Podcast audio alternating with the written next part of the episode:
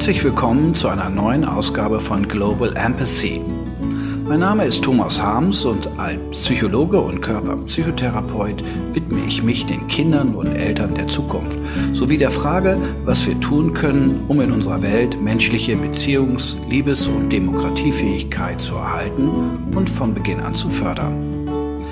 In diesem Podcast spreche ich mit Menschen aus Forschung und Praxis, die sich in ihren Berufen und Projekten für einen emotionalen Klimawandel in unserer Welt einsetzen. Ich spreche heute mit dem Berliner Körperpsychotherapeuten Marc Rackelmann. Er ist Spezialist für die Akut- und Langzeitbegleitung von Paaren und ich möchte heute mit ihm darüber sprechen, warum die Beziehung zu unserem Körper und unseren körperlichen Wahrnehmungen, warum das so außerordentlich bedeutungsvoll ist, um gelingende Paarbeziehungen zu ermöglichen und auch zu erleichtern. Herzlich willkommen, Marc, und schön, dass wir dieses Gespräch heute führen können. Vielen Dank, Thomas, für die Einladung. Ja, ich ähm, möchte mit dir heute vor allen Dingen über deine körperpsychotherapeutische Arbeit sprechen, die du ja mit Paaren machst. Du bist seit 25 Jahren und länger Körperpsychotherapeut ähm, mhm. Bist ähm, dann später nochmal in der Spezialisierung in die Paartherapie gegangen, ja. ausgebildet dann von dem amerikanischen Sexual- und Paartherapeuten David Schnarch, der eine wichtige Rolle für deine Arbeit spielt und über den wir auch heute sicherlich das eine oder andere Mal sprechen werden. Und ja, mich interessiert vor allen Dingen jetzt deine ganz besondere Synthese von der körperpsychotherapeutischen Welt und auf der anderen Seite der Arbeit der Paartherapie. Mhm. Also zwei, zwei Felder und ähm, Wissensbereiche so zusammengeführt und darüber möchte mhm. ich heute sprechen. Ja, beginnen wir doch genau da mal. Ich stelle mir das so vor, dass Paare zu dir kommen, die nicht gerade in Bestform sind, die vielleicht äh, wirkliche äh, Schwierigkeiten haben auf den verschiedenen Feldern der Kommunikation, der Sexualität äh, mhm. und so weiter. Und oftmals ja in einem Zustand von Krise und hoher Belastung. Und wie guckt jetzt eigentlich der Körperpsychotherapeut Marc Rackelmann mit diesem ganz spezifischen körperorientierten Blick auf diese Paardynamik und auf dieses Paargeschehen? Worauf achtest du? Ja, ähm, ich find's spannend immer, wenn ich ein Paar zum ersten Mal begegne, manchmal schon allein zu sehen, wie die vor der Praxis stehen, äh, kriegt man schon was mit, so stehen die da schweigend und abgewandt, äh, unterhalten die sich rege und dann kommen sie rein, kann es sein, kann, kann es passieren, dass es sehr angespannt ist, sehr verhalten, äh, du merkst, es ist viel Stress im System eine Möglichkeit ist Mimik. Was passiert im Gesicht? Ja, manche haben wie so ein ganz eingefrorenes Gesicht, wenn sie reinkommen. Vielleicht wird manchmal regelrecht maskenhaft. Ähm, es gibt auch natürlich ganz andere, die kommen ganz freundlich rein und zugewandt und äh, da gibt's auch, äh, gibt's auch trickreiche Situationen darin. Aber wenn ich erstmal darin bleibe, äh, wo ich mich eintune auf, wie erlebe ich gerade so das Spannungsniveau von dem Paar, was da reinkommt. In der Art und Weise, wie sie mit sich sind, wie sie miteinander sind. Und das kriege ich als teilnehmende Beobachter natürlich sofort mit.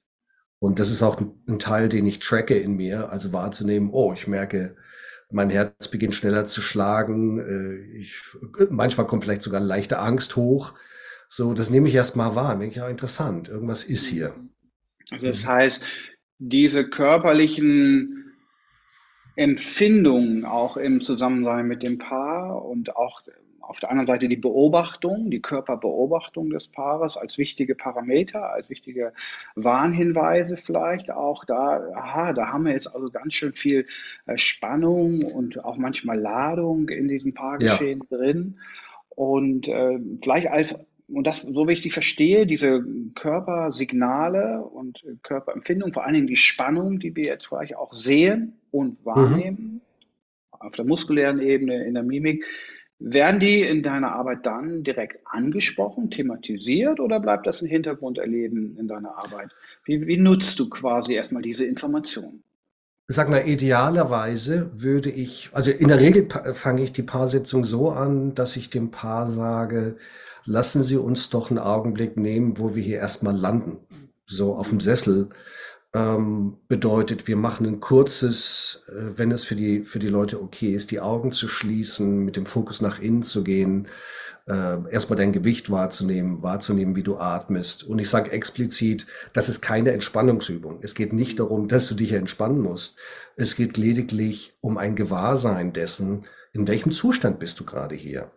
Und die Reaktionen sind häufiger positive in der Form, wenn wir drei wieder die Augen aufmachen, sehe ich, oh, irgendwas ist anders, der Ausdruck ist verändert. Also es ist mhm. wie, ähm, als ob sie sich mit was verbinden konnten, als ob der Alltag draußen ist und ich bin jetzt mit meinen Themen verbunden. Man kann schon manchmal Emotionen spüren, manche fangen auch an zu weinen direkt nach dieser kleinen Übung. Es gibt aber auch die andere Variante, die ich auch äh, spannend finde, ist, wenn ich jemand sehe, der auf mich sehr angespannt wirkt und dann aber sagt, Nö, ist alles gut, mir geht's gut. Ich bin, ja, ich bin ganz da und bin gespannt und geht mir gut. Das passt ja. nicht zueinander. Man kann sagen Ausdruck und Richtig. Person verbal. Also es wäre ja ein weiteres körperpsychotherapeutisches Element, wo quasi nonverbaler Ausdruck und verbaler Ausdruck ja. nicht deckungsgleich sind. Also das würde dann wahrgenommen und oder ausgedrückt, also wird auch thematisiert. Es kommt darauf an, was mein Eindruck ist. Es könnte sein, dass ich zu dem Schluss komme, dieser Person scheint es wichtig zu sein, wie so eine Kontrolle über das zu haben, was nach draußen geht und welches Bild ich nach außen abgebe. Äh, und es könnte schwierig sein, so gleich zu Beginn das zu konfrontieren.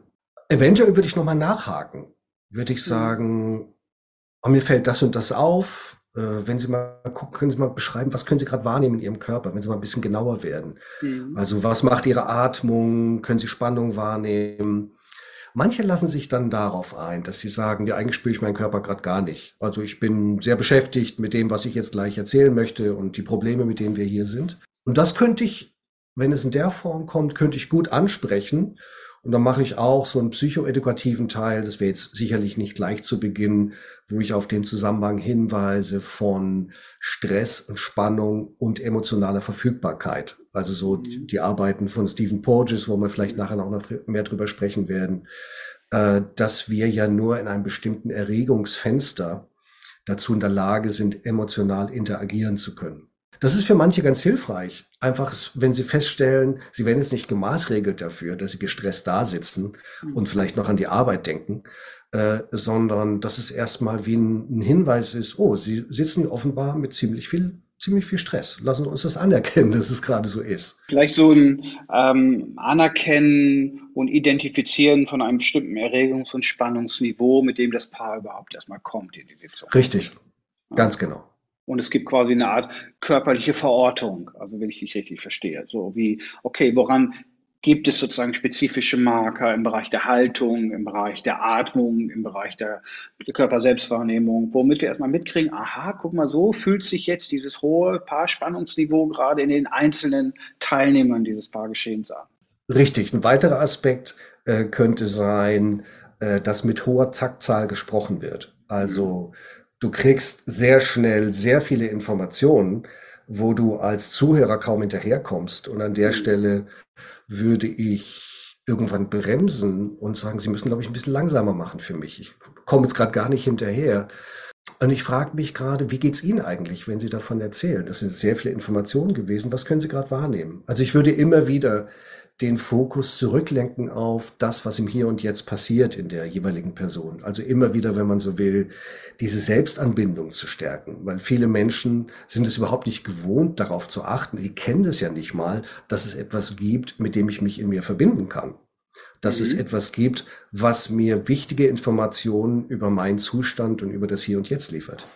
Was du jetzt beschreibst, ist ein ganz, ganz wichtiger Aspekt, denke ich, dass du ja in der Arbeit scheinbar, und nochmal auf die Perspektive des Körperpsychotherapeuten zurückzukommen, dass du von der Geschichte der Menschen in der Paararbeit immer wieder scheinbar wechselt zu körperlichen Verfassung. Also wenn man so will, des körperlichen Erlebens und man könnte ja. sagen auch der, dem physiologischen Status, würden wir gleich sagen. In welcher Verfassung ist das Vegetativum, das vegetative ja. Nervensystem, während ich rede? Also das ist ja ein ganz, ganz wichtiger Aspekt, der in anderen ähm, paartherapeutischen Ansätzen gar nicht gemacht wird. Diese Rückführung vom mhm. Gespräch, mhm. vom Gesprächsinhalt zur körperlichen Regulation. Das scheint also ein ganz, ganz entscheidender Punkt zu sein durch Wahrnehmungslenkung.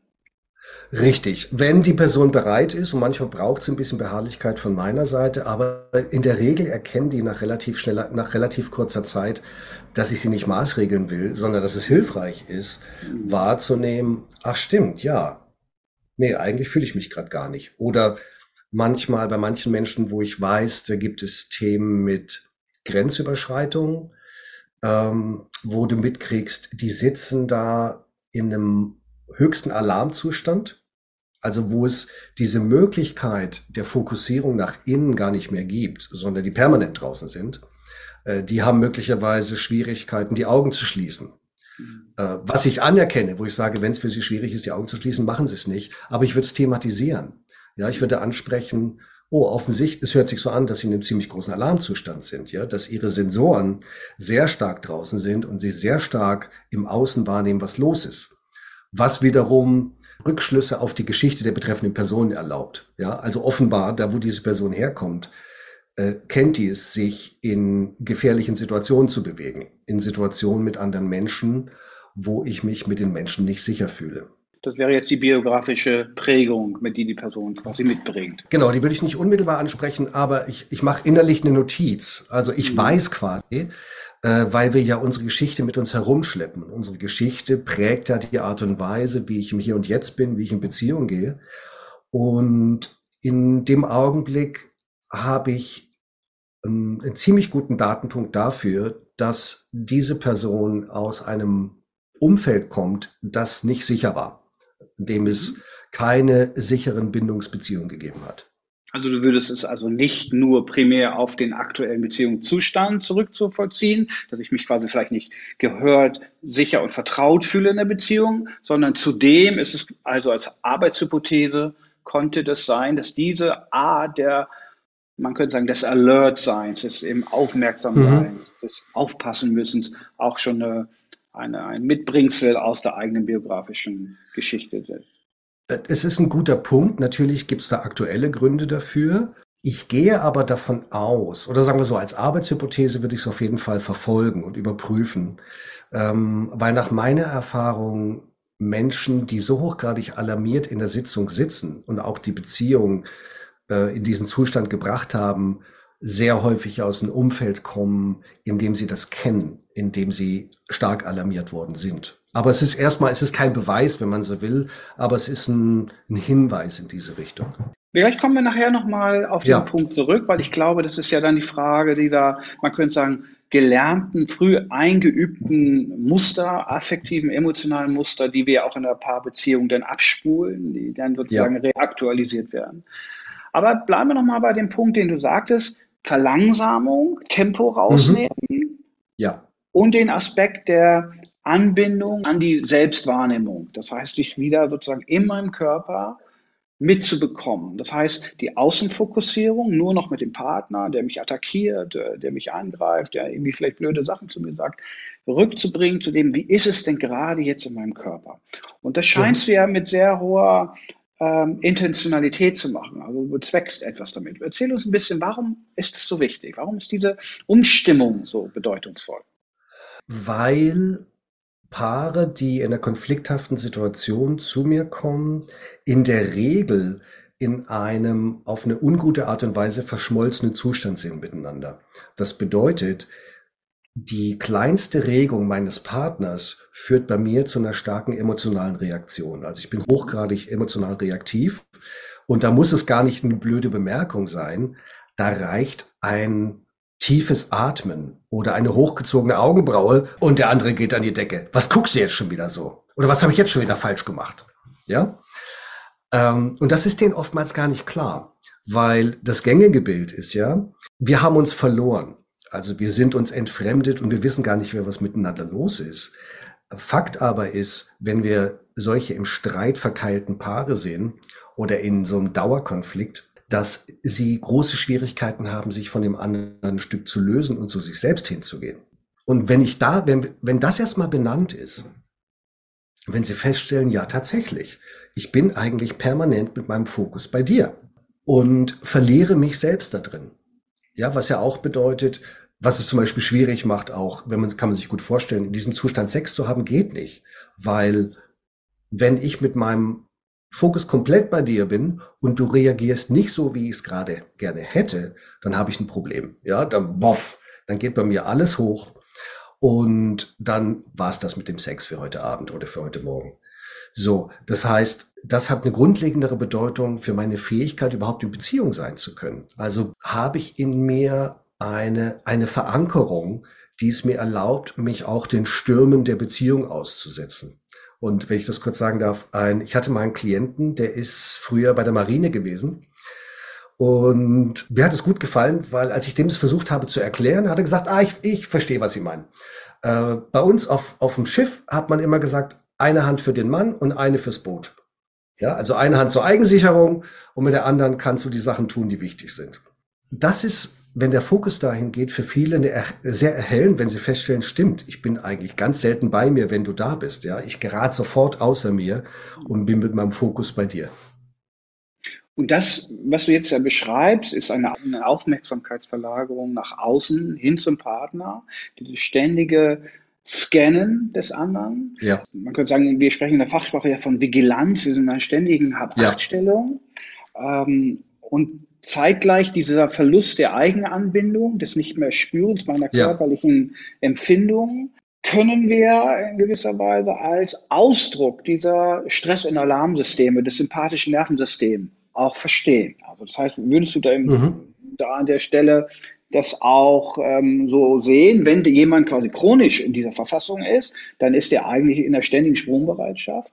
Und Richtig. diese Verfassung, so verstehe ich dich, ist erstmal überhaupt keine gute Voraussetzung, um Nähebildung oder überhaupt ähm, miteinander in, in einer Diskussion und im Gespräch zu sein, überhaupt zu etablieren. Richtig. Anders gesagt, um mit jemand anderem in Kontakt sein zu können, muss ich erstmal mit mir selber in Kontakt sein. Ja, weil sonst ja. bin ich gar nicht da und habe dir gar nichts anzubieten. Ja, okay. und wenn ich permanent bei dir bin und du bist permanent bei mir, dann ist niemand zu Hause. Ja, und es sind dann diese Paare, manchmal geht es so los, ähm, wenn die in die erste Sitzung kommen und da stehen zwei Sessel und der eine Partner ist vielleicht auf dem Klo, dann traut sich der erste nicht, sich hinzusetzen, weil er befürchtet, oh, das könnte ihm oder ihr jetzt gar nicht passen, wenn ich jetzt diesen Sessel und dann gibt's erstmal eine scheinbar ganz achtsame, vorsichtige Diskussion darum, wer sich jetzt wohin setzt. Aber faktisch ist, äh, in der Regel häufig ist es bei diesen Paaren so, dass die sich sehr schwer tun, tatsächlich eine eigene Position zu halten und damit in Beziehung zu gehen. Mhm. Und das führt zu einem, zu einer Dauererregung, weil ich ja ständig von deinen Impulsen genervt bin. Ständig was, was von dir kommt, macht bei mir eine starke Gegenreaktion. Und die verstehen gar nicht, woher das kommt. Ja, ich fühle, ich krieg nur mit, wenn du da bist, bin ich genervt. Also ist irgendwas mit dir. Ja, das ist eine, das ist die naheliegende Schlussfolgerung. Und es ist dann sehr wichtig für die mitzukriegen, in diesem Zustand bist du gar nicht beziehungsfähig. Da brauchen wir gar nicht weitermachen. Also jedenfalls auf eine Beziehungsebene.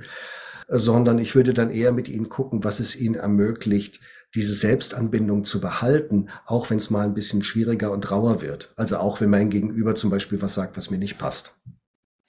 Nun ist ja die Frage, um in diese Selbstanbindung zu kommen, was braucht es eigentlich dafür? Ja, also die Frage, wie komme ich da eigentlich hin? Also du sagst ja, du, du mhm. initiierst es ja von außen.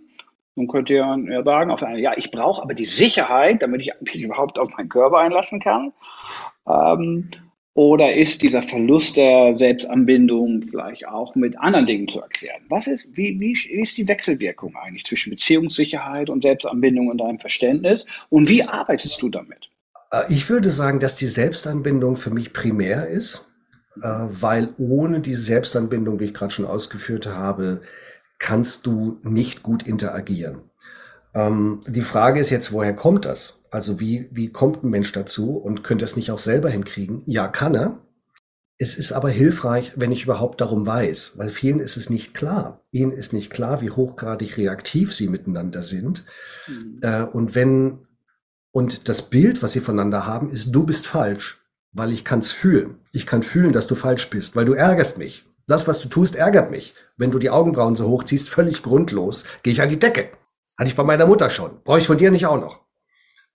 Ja, und wenn es dann die Möglichkeit gibt, die Person wieder zu sich selbst, zu sich selbst hinzubringen und ähm, deutlich zu machen, wissen Sie, Es kann ja sein, dass ihr gegenüber Dinge denkt oder sagt, die ihnen nicht gefallen. Das ist ja ziemlich normal in, je, in jeder Beziehung. Aber es scheint einen sehr starken Impact zu haben. Es scheint sie sehr stark zu berühren, wenn das passiert. War Ihnen das klar? Und wie erklären Sie sich das? Und was können Sie damit tun? Und wenn der Blick darauf gerichtet ist, kann man denen natürlich auch Tools an die Hand geben. Ja, so wie man es aus der Achtsamkeit oder der Meditation kennt, wie äh, Achten auf die Atmung, überhaupt Körperwahrnehmung, sich so eine simple Frage zu stellen wie, wie geht's mir eigentlich gerade? Ja, und allein das kann schon sehr helfen, wieder ein Gewahrsein dafür zu kriegen, wo ich gerade bin. Wenn man so will, schalten wir das, Groß, das Großhirn wieder ein, während wir zuvor eher auf eine, auf eine limbischen oder Stammhirnebene reagiert haben. Ja, also wo es irgendwie sehr unmittelbar emotional wird. Aber es gibt keinen Erwachsenen mehr im eigenen Haus, der sich um die Angelegenheiten kümmert und der verhandeln kann. Ich weiß nicht, ob das deine Frage beantwortet. Ja, das ist ein wichtiger, ich denke, das ist ein wichtiger Punkt. Und der, die nächste daran anknüpfende Frage ist ja, wenn das etabliert ist, wie sehe denn jetzt eigentlich, wenn das kommt, wenn das mal angenommen in deiner Arbeit mit dem Paar so langsam sich aufbaut, und hier kommen mhm. wir vielleicht jetzt zu diesem Begriff der Differenzierung, wenn also die Betroffenen mehr sich im Zusammensein mit dem anderen erleben, spreche und spüre mich gleichzeitig. Was ist so ein ja. idealer Zustand? Was, wie sieht das denn aus? Was ändert sich an der Dynamik in der Paartherapie, wenn du jetzt mehr diese Selbstbezogenheit äh, beginnst zu entwickeln? Ich bin gerade verleitet, Thomas, bevor ich darauf antworte, vielleicht zwei Sätze zur Differenzierung allgemein zu sagen. Also, ja, dass dieser natürlich. Begriff, du hast, du hast den Begriff gerade eingeführt, äh, dass das nicht hinten runterfällt. Geht ursprünglich zurück auf die Arbeiten von einem systemischen Therapeuten namens Mary Bone, der, der sagte, wir Menschen haben zwei zentrale Kräfte in uns. Das eine ist das, das Bedürfnis nach Verbindung mit anderen Menschen und das andere ist das, das Verbindung nach Eigenständigkeit und nach Autonomie. Und diese beiden Kräfte stehen in einem permanenten Konflikt. Es gibt aber keine einfache Lösung dafür. Wir müssen erstmal anerkennen, dass es einen Konflikt gibt zwischen diesen beiden Kräften. Und ein differenzierter Mensch weiß, dass Erwachsensein bedeutet auch Spannung aushalten zu, zu müssen. Ja, dass es eine Spannung macht und Spannung dazugehört, wenn ich mit einem anderen Menschen zusammen bin. Dieser Mensch zum Beispiel will etwas, was ich nicht möchte, wie mit geschlossenem Fenster schlafen. Oder diese Person möchte ein Kind und ich möchte keins. Ja, das gibt's sowohl in ganz kleinen, banalen Beispielen äh, aus dem Alltag bis hin zu großen Lebensthemen wie, wo wohnen wir, wollen wir eine Familie haben oder nicht, welchen Kontakt haben wir zu unseren Freunden etc. Also das heißt, ich bin ja ständig mit der Fremdheit des anderen konfrontiert und das ist normal und das ist erstmal für viele ein wichtiger Lernschritt, weil wir mit der Erwartung in die Beziehung reingehen, dass die Beziehung so eine Art eierlegende Wollmilchsau ist. Also die versorgt mich jetzt, äh, jedenfalls wenn ich relativ frisch mit Beziehungen anfange, äh, dann auf jeden Fall, gehe ich mit der Erwartung rein, dass ich da all das bekomme, was ich früher nicht gekriegt habe. Und das kann sogar zu Beginn einer Beziehung so aussehen. Ja, wir sind sehr verliebt ineinander. Äh, ich sehe sehr groß die Teile, die ich ganz toll finde an dir. Die Teile, die mich nerven, die finde ich erstmal vielleicht sogar liebenswert. Also die nerven mich noch gar nicht. Ja, finde ich äh, reizende Macken. Und nach einer Weile kehrt sich das um. Und dann brauche ich diese Fähigkeit zur Selbstberuhigung, weil ich sonst es nicht aushalte, mit dir in Kontakt zu sein, weil mich das rasend macht. Und wenn ich jetzt ein konkretes, ich gehe jetzt mal wieder zurück zu deiner Frage, wie das jetzt für die Arbeit aussieht. Gängiges Beispiel, der Mann hätte gerne mehr Sex. Die Frau fühlt sich da unter Druck gesetzt, möchte das nicht, kann nicht unter Druck, finde, er könnte ein bisschen netter sein. Äh, der Mann, den ich da vor Augen habe, war so Mitte 30, sagte dann, ja, aber was ist denn los mit ihr? Am Anfang hat sie es doch auch genossen. Äh, wieso gefällt dir das plötzlich nicht mehr? Äh, du findest mich nicht mehr attraktiv oder äh, mit der Frau stimmt was nicht. Äh, sie ist kein sexuelles Wesen mehr und so. Also kommen dann teilweise mit sehr abstrusen Hypothesen. Abstrus, weil wenn man genau hinguckt, sieht man, die Realität sieht ziemlich anders aus. So. Äh, und jetzt bei diesem Mann zum Beispiel hat es erstmal längere Zeit gebraucht, ihn darauf hinzuweisen, dass er auch in diesem Zustand nicht in dem Zustand ist, in dem er attraktiv ist, um mit ihm Sex zu haben. Ja, er war wie so ein großes Kind, was sich beklagt hat und beschwert hat Und äh, den Sex, den er in dem Zustand bekommen hätte, wäre bestenfalls ein, ein Gefälligkeitssex gewesen. Ja, aber keiner, wo die Frau sagt, oh, die finde ich attraktiv, ich will dich. Und das hat eine Weile gebraucht. Also er, bis er mitgekriegt hat und er hatte sich das wie angeeignet, dass er merkt, ja stimmt, ich komme manchmal wirklich in so einen Klagemodus. Ja, und da komme ich gar nicht mehr raus. Mhm. Und wir haben in den Sitzungen immer wieder explizit, und Gott sei Dank hat, also in dem Fall war das ja vergleichsweise leicht, weil die Frau viele Gegenbeispiele geliefert hat, wo sie gezeigt hat, dass sie sehr wohl ein sexuelles Wesen war und auch mit ihm Sex wollte, aber es brauchte halt bestimmte Bedingungen. Und auf eine Art, also in dem Augenblick, wo es diese Selbstanbindung wieder ein bisschen mehr da war, entsteht ein Handlungsspielraum, den es vorher nicht gegeben hat. Also es entsteht ein Spielraum, in dem Dinge auch wieder in Bewegung kommen können. Man könnte sagen, es wird ein bisschen verflüssigter. Ja, es wird ein bisschen weicher, es wird nicht mehr ganz so.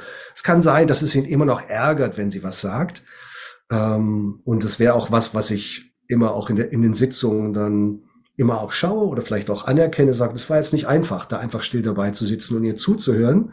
Ja, ich will Ihnen nur sagen, ich, ich erkenne das ja an, ja, dass Sie jetzt, dass Sie es jetzt gerade geschafft haben, hier zu sitzen und fünf Minuten sich das anzuhören, auch wenn ich weiß, vieles von dem war für Sie unangenehm. Es war nicht schön, das zu hören.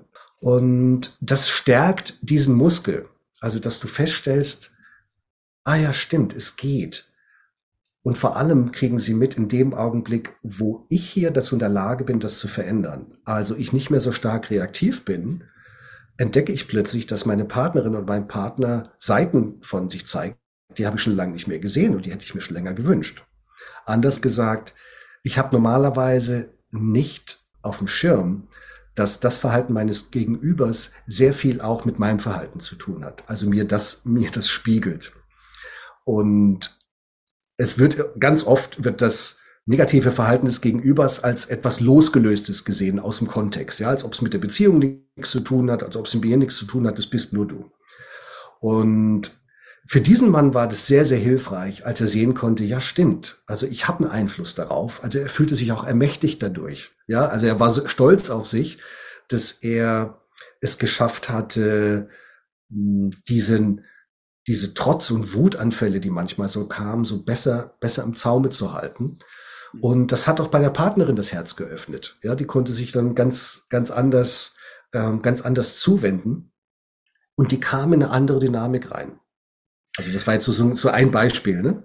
Lass mich mal kurz da einhaken, weil das ist jetzt, äh, wie du das beschreibst an dem Fallbeispiel, ähm, ja vor allen Dingen dann eine Fähigkeit mit bestimmten Gefühlen, mit Erregung und Spannung zu sein, also ein Container zu werden dafür. Ja. Ich kann das quasi in mir beobachten, was ein bestimmter Bericht meiner Frau macht. Ähm, die ganzen inneren Prozesse, die nehme ich quasi wahr die kann ich quasi spüren und auswerten oder mindestens beobachten. Mhm. Und ohne darauf gleich eine Handlung zu setzen, was ja normalerweise so passiert. Normalerweise würde man Ganz eine genau. Rakete abfeuern. Ne? Dann würde man direkt einen. Unverschämtheit, habe ich ja tausendmal gesagt, das stimmt nicht. Zum Beispiel. Ja, also eine sehr impulsive Reaktion, die dann ja im Prinzip diese, wie ich die verstehe, diese Kaskade von Attacke und Gegenattacke dann eröffnet. Ja.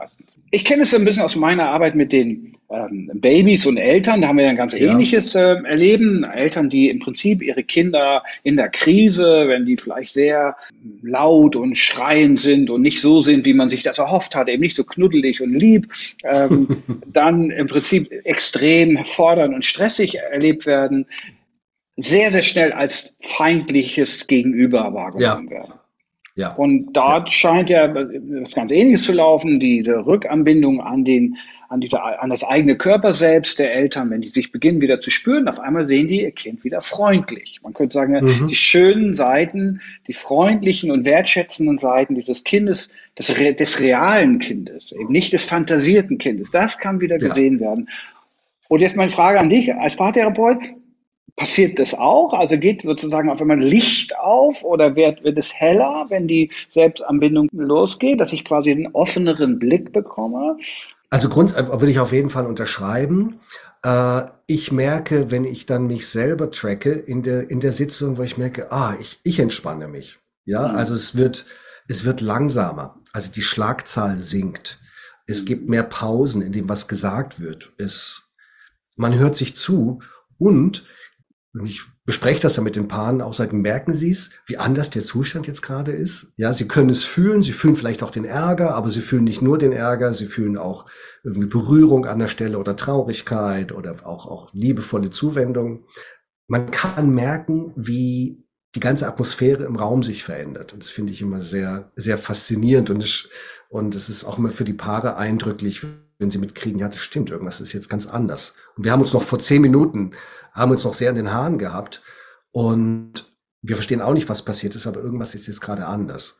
Und ich finde auch, Leuchten ist ein schöner Begriff. Also es, es wird heller und ich finde die Gesichter sehr viel attraktiver der Menschen, mit denen ich dann arbeite. Ja, also da gibt's was, wo ich denke, wow, das ist ja ein, in dem Fall, wie ich jetzt an diesen Mann denke, äh, das ist ein ganz feinfühliger, berührbarer, äh, kraftvoller Mann. Also das hat dann Spaß gemacht, da zu ihm hinzusehen, genauso auch zu der Frau dann.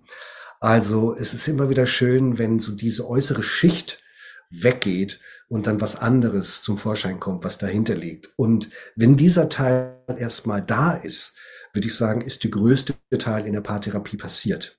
Wenn ich vielleicht nochmal da rück anbinde an die ähm, an das Thema, was ich gerade aufbrachte, in den frühen Beziehungen, da ist in der Arbeit, wo ich oft erlebe, wenn diese Selbstanbindung initiiert wird, einerseits diese, dieser neue Blick auf das Kind, also man könnte sagen, das, mhm. das Schöne wird so quasi, das Wertschätzende wird, dringt nach vorne. Ähm, dann der zweite Teil, es gibt Abstimmung, also es gibt mehr Verbindung und Resonanz zwischen ja. der Begleitperson, des Erwachsenen und dem Kind. Und die dritte Ebene ist dann aber, dass dann, wenn ja diese Verbindung hergestellt wird, weil der Erwachsene sich selbst spürt, dann das Kind die Eröffnung oft erlebt, zu sagen, jetzt wollte ich aber noch mal sagen, wie blöd ich das alles fand. Also das heißt, ja. Emotionen tauchen auf. Also oftmals beginnen die Kinder sehr zurückgehaltene emotionale Bewegungen zu erzeugen. Und frage ich, was machen wir mhm. jetzt? Wenn der Paararbeit könnte ja eine ganz ähnliche Dynamik, so erlebe ich es auf jeden Fall in meiner Arbeit dann, ja. ähm, initiiert werden, wo die einerseits, ich mache Selbstanbindung, ich habe mehr Toleranz für meine Gefühle, ich habe mehr Toleranz für mein Gegenüber, es entsteht Nähe und mhm. jetzt kommen aber tiefe Gefühle der Verletzung, mhm. der Enttäuschung, der Trauer an die Oberfläche. Und, und was machst Richtig. du damit? Was geschieht jetzt? Naja, wenn wir genau diese Vorarbeit geleistet haben, gibt es einen Platz dafür. Da muss ich jetzt gar nicht so viel mitmachen, sondern Sie haben ja bereits gelernt, unangenehme Gefühle auszuhalten und, auszu und zu erkennen, wenn jetzt zum Beispiel meine Frau mit einer alten Verletzung kommt, ähm, macht das was mit mir, aber es vernichtet mich nicht. Ja, und ich weiß auch, sie will mich nicht vernichten. Ich hatte gestern, vorgestern erst eine Paarsitzung, äh, wo der Mann mit einem sehr, trau sehr stark Trauma-Hintergrund es immer brauchte, dass seine Frau ihn nett ansprach, was ja völlig unrealistisch ist. Und in der Sitzung, es ging um, wenn seine Frau ihn kritisiert, fragte ich ihn dann, was ist ihr Bild, was ist die Intention ihrer Frau, wenn sie diese Kritik äußert? Und plötzlich kriegt er Tränen in die Augen, weil er sagte, die will mich auf jeden Fall nicht fertig machen. Also es ist, er, er hat es erlebt, dass sein Vater sehr vernichtend kritisiert hatte und es da eine, alte Verwundung in ihm gab und er konnte sehen, dass das, was seine Frau da tat, eine völlig andere Qualität hat. Es ist immer noch nicht angenehm, aber er konnte es aus dem Kont im, im Kontext sehen, im Erwachsenenkontext. Der war, hier geht es nicht um Vernichtung. Hier geht es letztlich darum, dass meine Frau gerade mir gegenüber Interesse zeigt. Ja, sie zeigt, du, da gibt's was zwischen uns, was zwischen uns steht, das würde ich gerne bearbeiten. Ja, ich, ich mache das nicht, um dir Schuldgefühle zu machen oder um es auf dein, auf dein Negativkonto zu setzen. Und wenn es erstmal da ist, dann gibt es erfahrungsgemäß Raum. Es kann zwar immer noch Eruptionen geben, die lassen sich aber, wenn diese Vorarbeit geleistet ist, meistens leichter wieder einfangen. Also weil es gibt ja bereits ein Gewahrsein dafür, für eigene Emotionalität und Reaktivität. Und dann können Sie manchmal auch erkennen, ja stimmt, da habe ich jetzt gerade nicht aus dem Besten reagiert. Das war gerade wieder der trotzige Junge oder das verletzte Mädchen, die da gerade draufgehauen hat. Also insofern, ähm, ich bin immer wieder überrascht, wie friedlich und wie leicht es dann manchmal gehen kann, auch schwierige Themen anzusprechen. Es ist nicht immer so, ja. Ich will das nicht sagen, es ist immer dann Friede, Freude, Eierkuchen, aber es gibt es ist berührend zu sehen, wie das Schwierige dann einen selbstverständlichen Platz bekommt in der Paarbeziehung und dann auch nicht mehr so schwierig ist. Ja, wenn es, weil in der Regel ist es ja so, in dem Augenblick, wo A die Möglichkeit hat, etwas zu äußern, was mich, was mich verletzt hat, und du hörst dir das an, das hat ja eine Wirkung.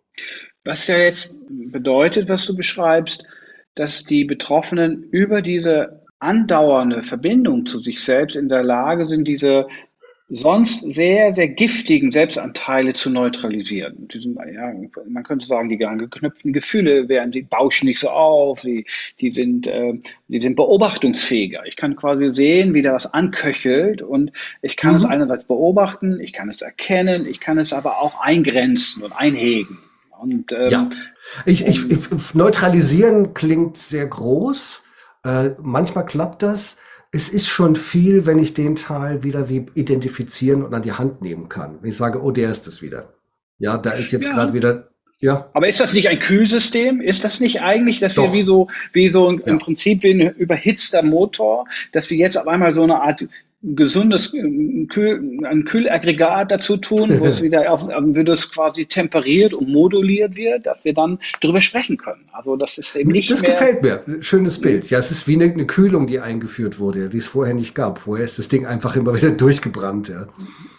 Ja, also, weil das würde für mich diese, du sagst, das ist ein schönes Bild, Friedlichkeit, das Friedliche in dem Diskurs dieser man könnte sagen, Anteile und diese Gefühle, die mhm. die Menschen erleben im Zusammensein mit ihrem Partner, erklären. Das heißt, es ist nicht so brachial, es ist nicht so attackierend, es ist nicht so vernichtend, ja.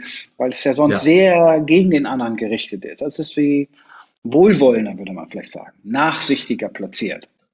Ja, ja, es ist respektvoller, wohlwollender, nachsichtiger. Äh, es gibt mehr Toleranz auch für das Schwierige. Mhm. Ja, und klar, wenn ich vorher, wenn ich vorher gelernt habe, dass meine Lebensberechtigung nicht verschwindet, auch wenn ich einen Fehler gemacht habe, was für viele schwierig ist, dann ist es sehr viel leichter, mir auch anzuhören, das, was du damals gemacht hast, sei es vor fünf Jahren oder letzte Woche oder heute Morgen, das hat mich sehr verletzt. Dann kann ich mir das anhören und ich bin davon nicht vernichtet. Und ich habe einen Eindruck, das ist, hm, kann man das sagen? Doch, ich würde sagen, so spontan, das ist für die viele Männer der größere Lernschritt. Also diesen Teil, wie diese emotionale Kompetenz zu erreichen, äh, das erstmal auf dem Schirm zu haben, was in mir passiert und den Teil dann auch aktiv zu beruhigen. Das bedeutet ja, die Betroffenen lernen ja scheinbar in deiner Arbeit erstmal aufzunehmen. Überhaupt, das würde ja auch aufnehmen heißt, zuzuhören, reinzulassen, mich berühren zu lassen, was der andere sagt, ohne gleich Antworten zu geben oder sofort was rauszudonnern. Sagen wir, das ist der zweite Schritt. Ja, zuerst mal braucht es eine, eine Hinwendung zu sich selbst, weil ich, am Anfang bin ich noch nicht aufnahmefähig. Habe eine Liste mitgebracht, was ich alles doof finde an meiner Frau oder meinem Mann. Ja, und die muss ich jetzt ja. erstmal abarbeiten. Ja. Okay, das ist ja die also erste Phase. Ja. Genau, das ist die erste Phase. Und äh, wenn es gut läuft, äh, merkt man, ah, die Schlagzahl verändert sich, es wird es gibt mehr Pausen, es gibt mehr Nachdenken, diese, diese Reaktivität fällt weg. Ja, und das können Sie Gefühle. auch. Genau, und tief, ganz genau, tiefere Gefühle. Es kann tiefer werden. Und ich meine, das ist ein ähm, unmittelbar einsichtig, dass Geschwindigkeit und Tiefe nicht zusammenpassen. Ja, es ist auch zum Beispiel, wenn, wenn ich äh, Wasser, wenn ich mich schnell auf dem Wasser bewege, ja, dann, dann kann ich Wasserski fahren. Aber ich kann auf keinen Fall tauchen. Ja, hm. also bei, bei großer Geschwindigkeit wird es mich hier raus, wird es mich hier raustragen oder das Wasser wird plötzlich auch hart. Wohingegen, wenn ich, wenn ich langsam mache, merke ich, oh, es ist ganz geschmeidig. Ich kann mich darin bewegen. Ja, es gibt, es, es gibt nach, es gibt Platz. Und das ist für viele was sehr eindrücklich ist, wenn sie mitbekommen, ah, auch das ist bei uns möglich. Weil viele haben ja nicht gelernt, sich auf eine gute Art und Weise zu streiten. Oder anders gesagt, völlig normale Konflikte auf eine sozialverträgliche Art und Weise zu bereinigen. Diese ähm, Kompetenz des Bei sich Bleibens, der, der Anbindung mit mir selbst und meinem Körper, ähm, hat das Konsequenzen auch in deiner Beobachtung für die Formulierung von bestimmten Bedürfnissen und Wünschen, die nicht d'accord sind? Also oftmals ist ja so in Paaren, dass die versuchen, ich, ich werde schon was kriegen, wenn ich erstmal meine Frau zufriedenstelle, dann kriege ich nachher den Sex, dann kriege ich nachher ähm, die Aufmerksamkeit und die Nähe. ähm, also im Prinzip die, auch die Scheu und den mangelnden Mut, überhaupt was einzubringen, was vielleicht dissonant ist, was nicht gemocht ist. Also meine Frage ist, wie siehst du da die Veränderung von Selbstbezogenheit, Selbstanbindung und Mutentwicklung in der Partnerschaft? Und ist das ein wichtiger Punkt? Das ist ein wichtiger Punkt.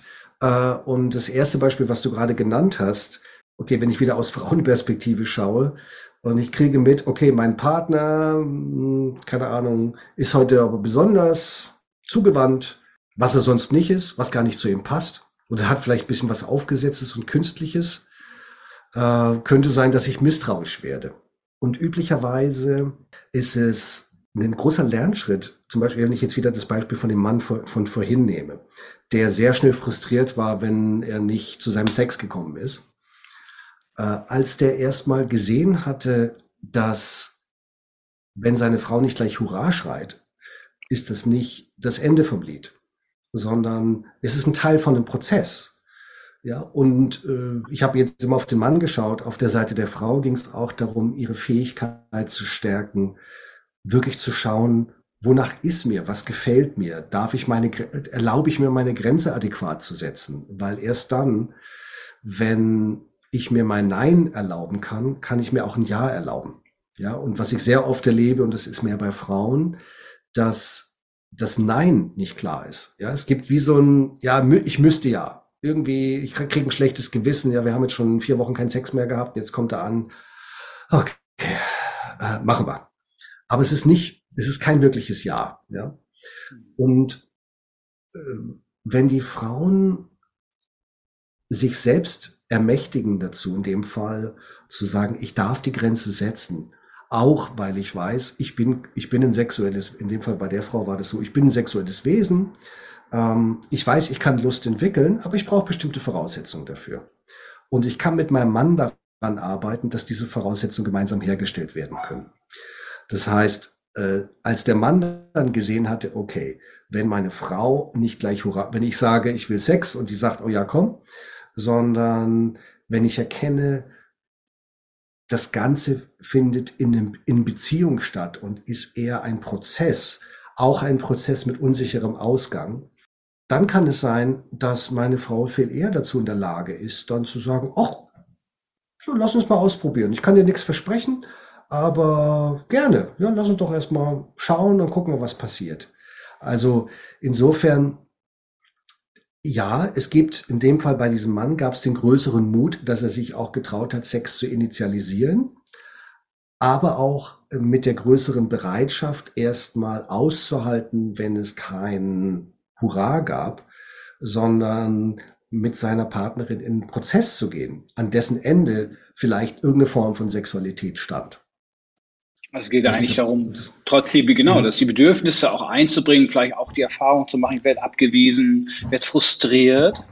Genau. Aber dann nicht aus der Verbindung zu gehen, oder? Im Kontakt zu bleiben, weiterhin in, ja. in, in Auseinandersetzung zu bleiben, weil ja oft meiner Erfahrung nach da nach der Frustration ja ein Kontaktabbruch auch folgt, wo die Betroffenen dann entweder das tun oder Richtig. in so eine Enttäuschungswut. Dann kommen die Vorwürfe und die Anklagen und so weiter. Ja. Und dann ist es wie eine self-fulfilling prophecy. Also ich sage, es klappt ja sowieso nicht. Ich habe es probiert und sie hat, sie hat Nein gesagt. Da haben wir den Salat. Ähm, dann erkenne ich nicht, dass die gleiche Situation auch völlig anders enden kann, wenn ich dranbleibe. Mit dranbleibe meine ich, wenn ich erstmal ein Stück einen Gang zurückfahre, aber in Verbindung bleibe mit meinem Gegenüber. Ja, wenn ich sage, keine Ahnung, äh, der Mann geht gleich aufs Ganze, fasst seine Frau in der Brust an oder an, an ähm, an anderen erogenen Zonen. Und die Frau, die Frau macht erstmal so, das ist, das ist mir gerade zu viel. Und da könnte ein Mann, wie der, dieser, den ich beschrieben habe, zu Beginn, der würde dann wahrscheinlich wutentbrannt rausgehen. Ja, oder würde, würde ihr Vorwürfe machen. Äh, wohingegen, wenn er sich da ein bisschen besser unter Kontrolle hat, kann er sehen, okay, das, das kann ich sehen, das war jetzt gerade zu viel. Und dann kann man wie verhandeln, so was passt denn gerade? Ja, und vielleicht sagt die Frau, weißt du, wir haben uns den ganzen Tag gar nicht gesehen. Du bist bis gerade vorm Handy gesessen. Ich habe von dir gar nichts mitbekommen. Ich weiß gerade gar nicht, mit wem ich es zu tun habe. Ähm, ich glaube, ich brauche ein bisschen was. Ich muss mich ein bisschen anwärmen mit dir. Ja, so kalt kann ich nicht. Ja, das ist für viele Männer erstmal eine große Erkenntnis, dass es wie so ein, ein Tor gibt, durch das sie gehen können. Aber das ist, also das Tor ist das Tor der Beziehung, weil die Sexualität ähm, ist ja kein rein biologisches Geschehen, sondern ist hier ein Beziehungsgeschehen. Insbesondere Sex in Beziehung ist ein Beziehungsgeschehen. Und wenn der Mann dann mitbekommt, ah, okay, das stimmt tatsächlich, es verändert sich was, es macht sogar mir Spaß. Ich kriege mit, ah, wenn wir jetzt ein bisschen reden, dann merke ich, ja, ich fühle mich dir jetzt auch näher. Ja, und ich, und ich bekomme mit, dass es gar nicht mehr so wichtig ist, jetzt ähm, dass zielstrebig irgendein Sex passiert, sondern es wird wie ein, wie ein gutes Gespräch, was, was beide miteinander führen. Ich bringe manchmal das Bild, ich sage, wissen Sie, wenn Sie mit einem guten Freund in eine Kneipe gehen, dann gibt es Abende, da haben Sie wunderbare Gespräche, ja, es, es fließt, Sie vergessen die Zeit, ähm, und Sie gehen beide sehr angeregt nach Hause. Und an anderen Tagen, Sie gehen in die gleiche Kneipe, am gleichen Wochentag mit dem gleichen Freund und sie merken, irgendwas hakt heute. Ja, irgendwie kommen wir nicht zusammen. Das können viele, das können fast alle verstehen. Ja, und sage ich, und genauso ist es auch in der Sexualität. Da können wir auch nichts garantieren. Ja, wir können Bedingungen schaffen, wir können den Boden bereiten, äh, wir können offen sein und je weniger Druck wir machen, umso größer ist die Wahrscheinlichkeit, dass sich was öffnet. Aber eine Garantie gibt es nicht. Gut, ja. das klingt aber jetzt auch ein bisschen nach Bullabü, ne? Also das, ich sage jetzt mal, ja, also sag mal, zu schön, um wahr zu sein. Also wenn ich die, die Realität vieler Paarbeziehungen ja. schaue, weil was du ja beschreibst, ist ja wie das Freisein von Erwartungen und inneren Bildern, wie es laufen sollte. Also das ist ja oft eine Art Fixation und Festhalten an bestimmten Ideen. Wenn, ne, mhm. also ich habe eine bestimmte Idee, da muss es jetzt zum Beispiel zu einer sexuellen Nähe kommen oder es muss zu einer bestimmten Form von emotionalen Nähe und Verbundenheit kommen. Das sind ja auch oftmals mhm. innere Bildsysteme, die so ganz äh, nachhaltig sind. Und da kommen mhm. wir jetzt vielleicht auf den Punkt, die haben wir ja auch vielleicht auch sehr früh emotional eingeübt in unseren frühen sichernden Beziehungen. Also in frühen Bindungsbeziehungen, die sind ja ein gutes Spielfeld, in der wir mit unseren Eltern bestimmte Reaktionsmuster auch erleben, dass wir bestimmte Erwartungen erleben, die unsere Eltern an mhm. uns haben oder unsere Eltern mhm. reagieren in einer bestimmten Weise auf unsere Bedürfnisse nach Wünsche nach Nähe und Verbindung. Oder wir machen die Erfahrung von Invasivität, von zu viel, was auch immer. Also mhm. kurzum, mhm. an welcher Stelle taucht jetzt in deiner Arbeit eigentlich die Analyse, die Besprechung, die Verknüpfung von bestimmten Erlebensmustern und Verhaltensweisen in der Paarbeziehung mit den frühen Erfahrungen, die die Menschen mitbringen. Auf. Wo, wo beginnt das? Wie wird das eröffnet? Du hast vorhin schon mhm. mal so eine Andeutung guter, gemacht. Vielleicht ja, können wir da nochmal hingehen. Ja, guter Punkt. Es gibt einen Punkt, da sehen die Betroffenen selber, ja stimmt, da reagiere ich ganz schön stark. Ich kann es Ihnen auch nicht sagen, wieso ich da so stark reagiere. Aber ich kriege mit, ja, das macht wirklich wahnsinnig viel mit mir. Ja, also wenn sie jetzt nicht mit mir Sex will, dann bin ich tödlich beleidigt. Ja, da bin ich richtig, bin ich richtig getroffen. Und dann, das ist ein guter Punkt, dann zu schauen, wie, wie haben Sie das denn früher erlebt in Ihrer Herkunftsfamilie? Wie ist da mit den Bedürfnissen umgegangen worden? Wie ist da mit Nähe umgegangen worden? Wie ist damit ihre Eigen, hat ihre Eigenheiten Platz gehabt? Ja, das wären so Fragen, wo man es erforschen kann. Ähm, bei diesem Mann zum Beispiel, den ich da vor Augen hatte, aus diesem Paar, was ich gebracht habe, war es so, der hat immer gesagt, ja, seine Mutter, die wollte keine körperliche Nähe. Also er hat ihn, er hat eher vor Augen, dass sie, wenn er seinen Kopf auf ihren Schoß legen wollte, hat, hat sie ihn weggeschoben. Ja, und bei ihm war es auch so, sein Vater hat sich getrennt, als sie, als er irgendwie zwei oder drei Jahre alt war. Das heißt, es, er hat das auch nicht wirklich erlebt, dass es so eine sichere, so eine sichere Beziehung gab. Und da war dieser Mann auch dazu bereit und in der Lage, diese Verknüpfung herzustellen. Bis dahin hatte er das eher als Entschuldigung dafür gebracht, wenn seine Frau sagte, weißt du, wenn du mit mir Sex haben willst, dann ich brauche ein bisschen mehr Zärtlichkeit im Alltag, ja, sonst geht bei mir nichts auf. Und er hat seine Biografie ins Feld geführt und hat gesagt, du weißt doch, da wo ich herkomme, das gab's da nicht. Ja, also musst du mit klarkommen. Ja, und sie hat dann eben gesagt, nee, kann ich nicht, will ich nicht, bin ich nicht dazu, bin ich nicht bereit. War sie dann irgendwann dazu in der Lage, das so deutlich zu sagen. Und das war für den Mann schmerzlich. Aber es gab ihm die Möglichkeit, wenn dieser Schmerz auftauchte, auch wieder dieses Bild auftauchte, ich werde zurückgewiesen, dann konnte er diesen Schmerz fühlen und er konnte ihn auch biografisch zuordnen. Ja, er, er, mhm. es bekam wie ein Gewahrsein dafür, dass das, was ich jetzt gerade fühle in der Zurückweisung mit meiner Partnerin, ist möglicherweise ein Gefühl, was älteren Ursprungs ist, was jetzt nicht nur das ist, was du gerade tust. Ja, und dann gibt es einen Platz dafür und da, dann wird es auch produktiv. Weiß nicht, ob das eine Antwort auf deine Frage ist. Ja, unbedingt. Also das heißt, es beginnt äh, ein Prozess, wo die Person eine Art innere Betreuung dieser Gefühlsanteile und Selbstanteile mhm. übernimmt. Also man kann sagen, ist, diese Kindanteile sind da nicht mehr, spuken da nicht mehr alleine rum, sondern die, die ja. kommen wieder in Bindung. Die werden quasi wieder an die Hand genommen und werden sozusagen betreut. Ja. Da gibt es quasi einen Erwachsenenanteil, der sich äh, dem zuwendet. Ja, also ja.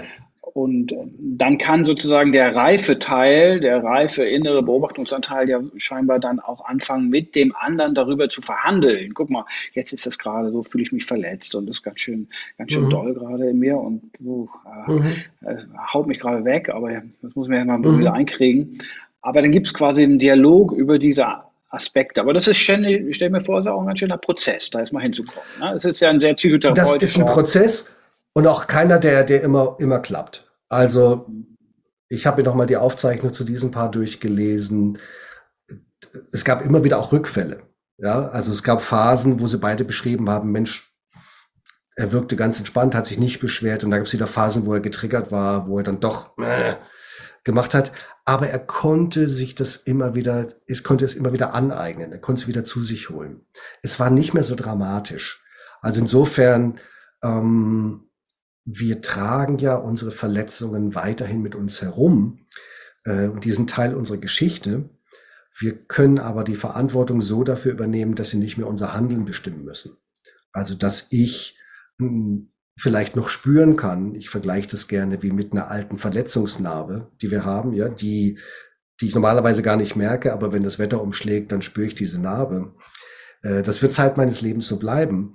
Aber es ist nicht mehr die ursprüngliche Verwundung, die ich habe. Es ist wie eine Erinnerung an die Verwundung von damals. Und es ist nicht perfekt, es ist nicht 100 Prozent, ähm, aber es, wenn ein Paar dazu in der Lage ist, diese Selbstanbindung zu machen und diese verletzten Teile selbst an die Hand zu nehmen, dann ist so viel Boden da, dass die keine Paartherapie mehr brauchen. Dann sind auch die Konflikte, die auftauchen, für das Paar selbst bearbeitbar. Aber es ist nicht oh, Bullabü. Also es ist nicht and they lived happily ever after. Nein, das ist schon klar. Also, dass das, ich will nur sagen, dass die im, im Zuhören deiner Berichte, dass es da drin ja eine Menge intensive Arbeit steckt, um an diesen Punkt zu kommen. Also, ja, den du jetzt ganz genau. Wie lange willst du sagen, ist so ein Prozess, den, um da hinzukommen, in so einer Komplexität, auch die Selbstanteile verorten zu können, anerkennen, beruhigen zu können? Wie lange arbeitest du mit Paaren? Oh, das ist, ex, das ist extrem stark, stark abhängig von den Ausgangsbedingungen. Also bei diesem Paar waren das, ich schätze mal, 15 Sitzungen, so anderthalb Jahre, sowas in der Größenordnung. Bei anderen, ich habe auch Paare gehabt, da war das nach zwei, drei Sitzungen kein Thema mehr, aber die kommen schon mit mehr, die kommen mit mehr Ressourcen. Oder da ist vielleicht schon mehr Gewahrsein dafür, was los ist. Und dann braucht es manchmal nur so ein paar kleine Impulse und dann geht das. Und ich muss auch sagen, und es gibt auch Paare, wo es nicht funktioniert. Also die vorher abbrechen oder die nicht bereit sind, an diesen Punkt hinzugehen. Also ich will nicht sagen, dass das jetzt ein 100 Prozent ähm, Behandlungserfolg ist. Ja, was glaubst du, warum ist das so? Warum gibt es manche? Was, was würdest du sagen, ist der entscheidende Faktor, äh, der Turn, hm. der quasi nicht passiert? Würdest du sagen, wo ist die Schaltstelle, dass bei manchen diese Tiefung nicht einsetzt? Es ist mehr ein, ein, eine Vermutung, aber wenn die, also ich habe mir noch nie so genau darüber Gedanken gemacht, aber wenn wir jetzt drüber sprechen, äh, vermute ich, dass es oft für Menschen der Fall ist, die gelernt haben, Menschen, anderen Menschen sehr zu misstrauen, in dem Fall auch dem Therapeuten. Und ich finde ein Grundmisstrauen erstmal angemessen, aber wo Leute merkten, sie oder wo sie nicht merkten, dass sie regelmäßig von so starken Gefühlen überflutet werden, die sie eben nicht bereit sind zu sich zu nehmen, sondern die lieber in der Welt lebten, dass mein Gegenüber daran schuld ist, dass ich mich gerade so fühle. Und wenn ich mich jetzt schlecht fühle, weil ich mit dir hier bin oder weil ich hier in der Therapie bin, dann ist die Therapie schuld oder mein Partner. Ja, also wo ich nicht diesen Shift schaffe hin zu, oh ja, ich kann das sehen, das ist was, was in mir passiert. Eigenverantwortung. Ja, in die Eigenverantwortung zu gehen. Also ich erinnere mich an ein paar, da bin ich, das ging es nicht weiter und da war es die Frau, die wie an so einem narzisstischen Selbstbild festhielt. Also dass sie diejenige ist, die alles gut und richtig macht und ihr Partner ähm, alles schlecht macht. Und das war nicht zugänglich. Also es wäre vielleicht, war sie eine intelligente Frau. Sie war theoretisch, glaube ich, war es ja klar, dass es nicht 100 Prozent bei, bei ihm liegt. Aber in ihrem Handeln, in ihrer emotionalen Realität war es für sie wichtig, weiter daran festzuhalten, dass sie nichts tun muss, sondern der Partner alles tun muss. Und ah, ja, es gibt sehr, sehr schwerwiegende Verletzungen und manche von denen sind schwer anzuerkennen. Aber letztlich braucht es ja, damit die Verletzung nicht mehr so viel Macht über mich hat, eine Bereitschaft anzuerkennen, wie verletzend die ursprüngliche Situation für mich gewesen ist. Ich glaube nicht, dass es eins zu eins ist. Also der Schmerz, den wir heute fühlen können von damals, ist, glaube ich, eher ein Schatten von damals oder wie ein Echo von damals. Aber trotzdem kann es sich sehr stark anfühlen. Und für viele ist es ein Schritt zu viel, tatsächlich anzuerkennen, oh wow, wenn ich das anerkenne, dass es, dass da so viel Schmerz in mir ist, da muss ich ja meine ganze Lebensgeschichte neu schreiben. Was manchmal der Fall ist. Manchmal ist es, muss ich schmerzlich anerkennen, dass die Geschichte, die ich mir erzählt habe über mich, über meine Eltern, so nicht gestimmt hat. Dass es, dass es noch viel schwärzer war, als ich es mir bisher zugestanden habe. Und das ist für manche Menschen vielleicht auch nur zu dem Zeitpunkt, wo wir uns begegnen, noch nicht dran. Ich weiß nicht, ob das, weiß nicht, hast du eine bessere Antwort oder eine andere Antwort darauf, Thomas? Das würde mich jetzt interessieren. Ja, ich finde auch, es ist eine spannende Frage, was den entscheidenden Unterschied ausmacht, weil ich habe natürlich sehr häufig Menschen auch in meinen äh, Behandlungen und Begleitungen, die eine wirklich bittere und sehr, sehr mhm. überwältigende, traumatisierende äh, Vergangenheit mitbringen und bei denen mhm. gibt es eine wahnsinnig hohe Motivation, regelrecht ein Kämpfen darum, um diese Differenzierung, um diese mhm. Klarheit, was ist meins, mich wieder in die Selbstberuhigung, in einen Zustand von zu mir kommen, zurückzukehren. Und bei manchen scheint es auf den ersten Blick zumindest gar nicht so mächtig und da ja. äh, scheint es nicht zu funktionieren. Also das ist nicht eins zu eins mit Schwere der Erfahrung zusammen, hängt es nicht zusammen. Ich, ich kann es hundertprozentig nicht mhm. erklären, warum es bei manchen Menschen diese, man könnte sagen, diesen Mut äh, der Zurücknahme von Verantwortung in, und in mhm. Bezug mhm. Verantwortung für die Regulation, für mein Dasein in der Partnerschaft, diese Bereitschaft nicht gibt und es attraktiver ist, in der Projektion zu bleiben. Das ist, ja. ähm, ja, also ich kann, ich hätte keine bessere Antwort als die du gerade genannt hast. Ein gewisses Fragezeichen. Also es ist tatsächlich, mhm. es ist sicherlich manchmal der Hinweis dann in der Arbeit auf diese frühen, ganz frühen Prägungserfahrungen zu, auch zu schauen, auf die präperitalen mhm. Erfahrungen, also die Geburts- und Schwangerschaftsprozesse, oftmals was Menschen mitbringen, dort eine Art resignativer Kern manchmal schon angelegt Richtig. ist, der, ja. der sehr schwer modulierbar und veränderbar ist. Das sind Dinge, ja. die ich sehe, wenn ich dann mit solchen Menschen die Gelegenheit habe, psychotherapeutisch zu arbeiten. Aber das wäre jetzt eine Hypothese, ja. Da gehe ich auch mit. Ja, also da, also da gibt's auch, ich gucke ja auch gerne auf die perinatalen Ursprünge, weil ich äh, das immer wieder, gerade weil du das gebracht hast mit, wenn es diese stark resignativen, depressiven Anteile gibt. Und ich habe jetzt einen, das habe ich häufiger erlebt, gerade bei Männern, die, wenn wir beim Thema Sexualität sind, die die wirklich sehr getroffen waren, wenn sie sexuell zurückgewiesen worden sind. Und ich habe bei denen war es jetzt ausnahmslos so, wenn ich geguckt habe, was waren ihre frühen Erfahrungen, gab es bei allen schwerwiegende frühe Deprivationserfahrungen. So der eine hat, hat, hat erzählt, ja, als Baby weiß ich noch, bin ich zum Schreien immer in ein dunkles Zimmer mit, mit äh, gepolsterter Tür geschickt, äh, geschoben worden, weil man das dann nicht hört. Oder ein anderer hatte Bilder von, wie er als, als ganz kleines Kind irgendwie allein in diesem Laufstellchen stand. Und meine Arbeitshypothese ist, dass ähm, für uns Männer ist es ja vom, von der sozialen Erwartung her, was jetzt ein Mann ausmacht, tendenziell schwieriger, intime Beziehungen einzugehen. Also in der Form von sich so, zum Beispiel so enge freundschaftliche Beziehungen frühzeitig zu haben, wo ich auch über Schwieriges sprechen kann. Ja, also mir da immer wieder auch eine Verbindung herzustellen. Insofern kennen viele Männer ein hohes Maß an innerer Einsamkeit und Gefühl von Getrenntheit. Und meine Hypothese ist, dass es da eine Riesenentdeckung ist, wenn Sie feststellen, wow, es gibt ja Sex. Mit Sex kann ich sowohl meine Spannung in mir selber beruhigen, als auch ich kann damit tiefe Beziehungen mit anderen Menschen eingehen. Das ist cool.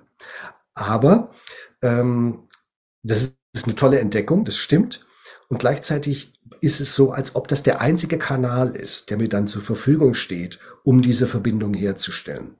Und deshalb ist es so dramatisch für diese Männer, wenn dieser Kanal dann gerade nicht fließen kann. So, das wäre meine Arbeitshypothese. Und ich habe jetzt bei mehreren Männern nachgefragt, die genau das beschrieben haben, dass sie dann wie, wie depressiv wurden, wenn sie sexuell zurückgewiesen wurden. Und ausnahmslos alle haben dieses Muster beschrieben. Also würde mich jetzt auch, äh, das wäre, glaube ich, nochmal ein Thema so zum Weiterforschen. So, gibt's da noch mehr? Ja, ist, ist da was? Ja, und auch zum Weitersprechen. Ich denke, es ist ja ein guter Anlass, vielleicht nochmal ein weiteres Gespräch auch über dieses mhm. Thema zu führen, die der ganz frühen Schwangerschafts-, Geburts- und nachgeburtlichen Erfahrungen und wie die sich eigentlich in der Paarbeziehung dann äußern mhm. und breit machen. Ja. Ähm, ich will so langsam zum Ende kommen, weil ich schaue mhm. jetzt gerade auf die Uhr. Vielleicht eine letzte Frage, wenn all das, was du beschrieben hast, diese Prozesse so zusammenkommen, wenn die Partner sich entwickeln zusammen und dieses mehr an Differenzierung, an zu sich kommen und äh, möglich wird. Was ist der, was sind die wichtigsten und zentralsten Beobachtungen, die du dann machst? Was verändert? Was wird besser? Was ist, was, was ist der Benefit, den Menschen hätten, wenn das gut geht? Es wären nettere Menschen und sie haben ein, ein sie haben ein, ein entspannteres Leben miteinander. Und manch, für manche ist es zum ersten Mal, dass sie sich in intimer Nähe mit einem anderen Menschen entspannen können. Und das ist ja eine Riesenentdeckung. Ja, also wenn ich mit jemandem sein kann und ich merke, ich kann hier wirklich sein, ich kann loslassen, ich kann ich sein. Äh, also das ist der eine Teil, also im Hinblick auf, was passiert in der Paarbeziehung. Aber ich erlebe auch, dass es nettere Eltern werden. Also sie sind hingebungsvollere Eltern und mh, sind netter mit sich selbst. Also es gibt mehr Zuwendung, mehr Interesse daran, dass es mir selber gut geht. Ja, also ich äh, benutze dann, benutze mich dann nicht als, als Vehikel, um Geld ranzuschaffen, sondern ich bin auch daran, an meinem eigenen Wohlergehen interessiert. Also es sind, es werden nettere, freundlichere Menschen. Und das ist, äh, das ist oft, und das ist uns so ein Teil, das ist wirklich der, der schöne Teil dieser Arbeit, wenn wir dann, wir alle drei dann da sitzen und wir merken, wow, da ist wirklich viel passiert und wir können jetzt Tschüss sagen. Ja, wir können jetzt auf, auf Wiedersehen sagen. Und ich, wenn wir auf Wiedersehen sagen, wie gesagt, gehe ich nicht davon aus, dass jetzt alle Probleme für immer gelöst sind. Ja, aber für jetzt, für da, wo die sind, ähm, sind die so gut gerüstet, dass sie das sehr gut selber hinbekommen können. Okay, die aller, allerletzte Frage wäre, was wünschst du dir für Partnerschaft, vielleicht auch ein bisschen an der Vorbereitung in unserer Kultur. Was ist das eigentlich? Oh, ja. ich, ich wünschte mir, es gäbe realistischere Bilder dafür, wie Partnerschaft eigentlich funktioniert und auch wie Sexualität funktioniert. Weil die Bilder, die wir vorgelebt bekommen, auch die medialen Bilder, auch die Geschichten, die transportiert werden, sind alle nicht real. Also es wird niemand darauf vorbereitet, dass eine Liebesbeziehung, selbst wenn zwei sich wirklich sehr verliebt waren zu Beginn, ab einem bestimmten Punkt immer auch Arbeit ist. Und das ist auch normal. Und es ist auch normal, dass eine sexuelle Attraktion abnimmt. Ähm, und wie, es gibt kein Gewahrsinn dafür, ja, wir haben was zu tun. Also es gibt einen Punkt, da muss ich mich drum kümmern. Wenn ich mich nicht drum kümmere, verkümmert es. Also wenn es so ein, ganz klar wäre, ich meine, wir beide haben Gärten. Wir, wenn ich mich um den Garten nicht pflege, dann vertrocknet der. Im Moment vertrocknet er auch, wenn ich ihn pflege, aber das ist eine andere Frage. Aber das gibt keine realistischen Bilder in unserer Kultur dafür, wie Beziehungen sind. Und wenn wir das schon frühzeitig vermittelt bekämen, wäre sehr viel geholfen. Danke, Marc. Danke für deine Ausführungen und äh, alle, die mehr wissen wollen über Marc Rackelmann und seine Arbeit und seine Kurse und seine Angebote. Du schreibst Bücher, du gibst äh, Veranstaltungen für Paare und auch gibst auch Weiterbildung im Bereich mhm. der körperpsychotherapeutischen Paartherapie. Ähm, kannst du uns deine Homepage vielleicht nochmal sagen? Wo können Leute sich hinwenden? Gerne. Gerne. Also das ist ein etwas längerer Name. Die Homepage ist Körperpsychotherapie Körper mit OE geschrieben, minus berlin.de. Also Körperpsychotherapie-berlin.de. Da finden sich alle aktuellen Angebote, auch das, was ich gemacht habe, Veröffentlichungen, mein Buch, ähm, Seminare etc. Ich sage erstmal vielen Dank für das Gespräch, hat mir viel Spaß gemacht, mehr über Thomas, dich und deine Arbeit zu erfahren. Thomas, ich danke dir, das hat auch meinerseits Spaß gemacht. Okay. Und dann alles Gute dir und deiner Arbeit und weiterhin gutes Gelingen. Bis dahin, Marc. Tschüss. Vielen Dank. Bis dann.